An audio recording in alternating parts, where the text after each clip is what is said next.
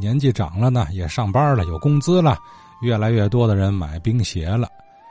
这时候有一个人群就特别的引人注目啊，在冰场上啊，王金生王先生当时对这个群体的滑冰爱好者印象特别深，是一个是一道风景了。哎，这个人群是谁呢？我们听王金生王先生啊，哎，继续聊他的冰雪记忆。啊，以后啊，这个人民的生活水平又进一步提高，嗯，就开始有人呢。呃，自己买冰鞋了。呃，这个群体里头啊，有一个群体很突出，就是天津的青年工人。呃，为什么是青年工人呢？就是当时的工人的收呃收入不低，呃，他攒几个月呢就能买一双冰鞋。他们这些工人呃参加滑冰以后，很抢眼球，穿戴都很好。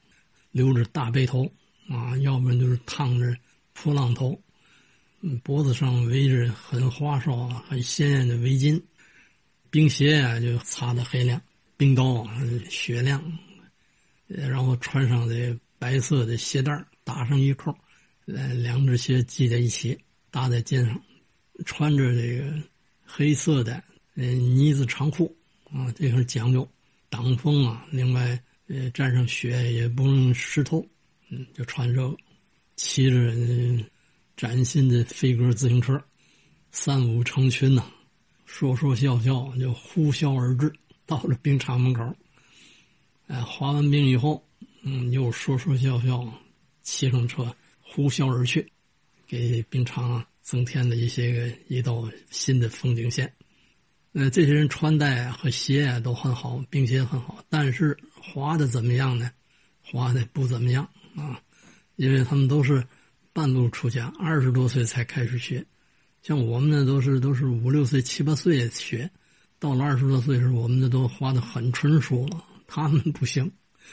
呃，所以到了场上，穿的那么好的冰鞋，不让你上跑道上去，也不让你上花园去，你初学去。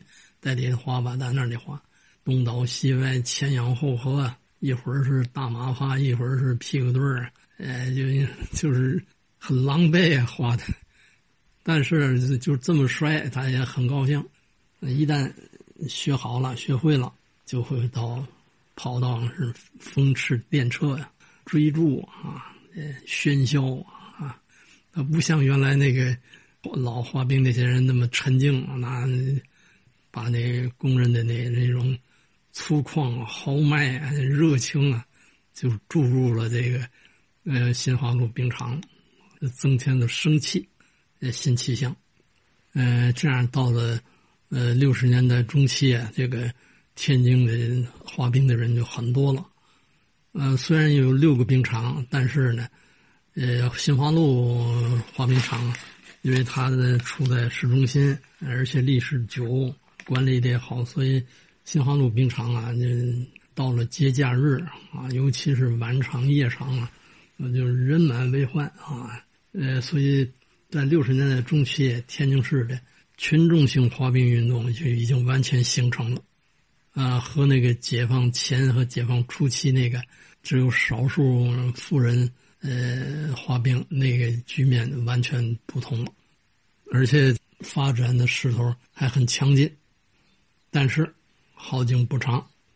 呃，六六年的十一月、十二月份，呃，这两个月份就是每年冰场开始浇筑的时候，天津市的各级行政机构基本都瘫痪了。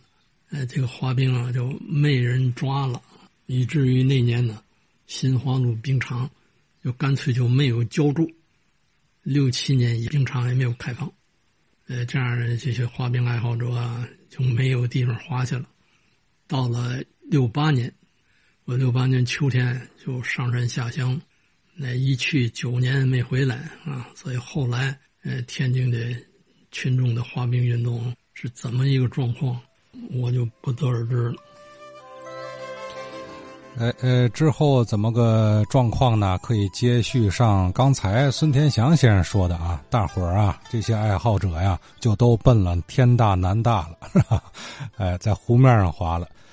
呃，您听了吗？在七十多岁的听友老师他们的回忆中啊，其实能听得出来，就说在他们年少的时候，已经就见到过一些，呃，年龄在五六十岁左右的滑冰爱好者了，水平很高。啊，我记得刚才孙天祥先生讲了，说六十年代的时候还见过这些人打冰球呢。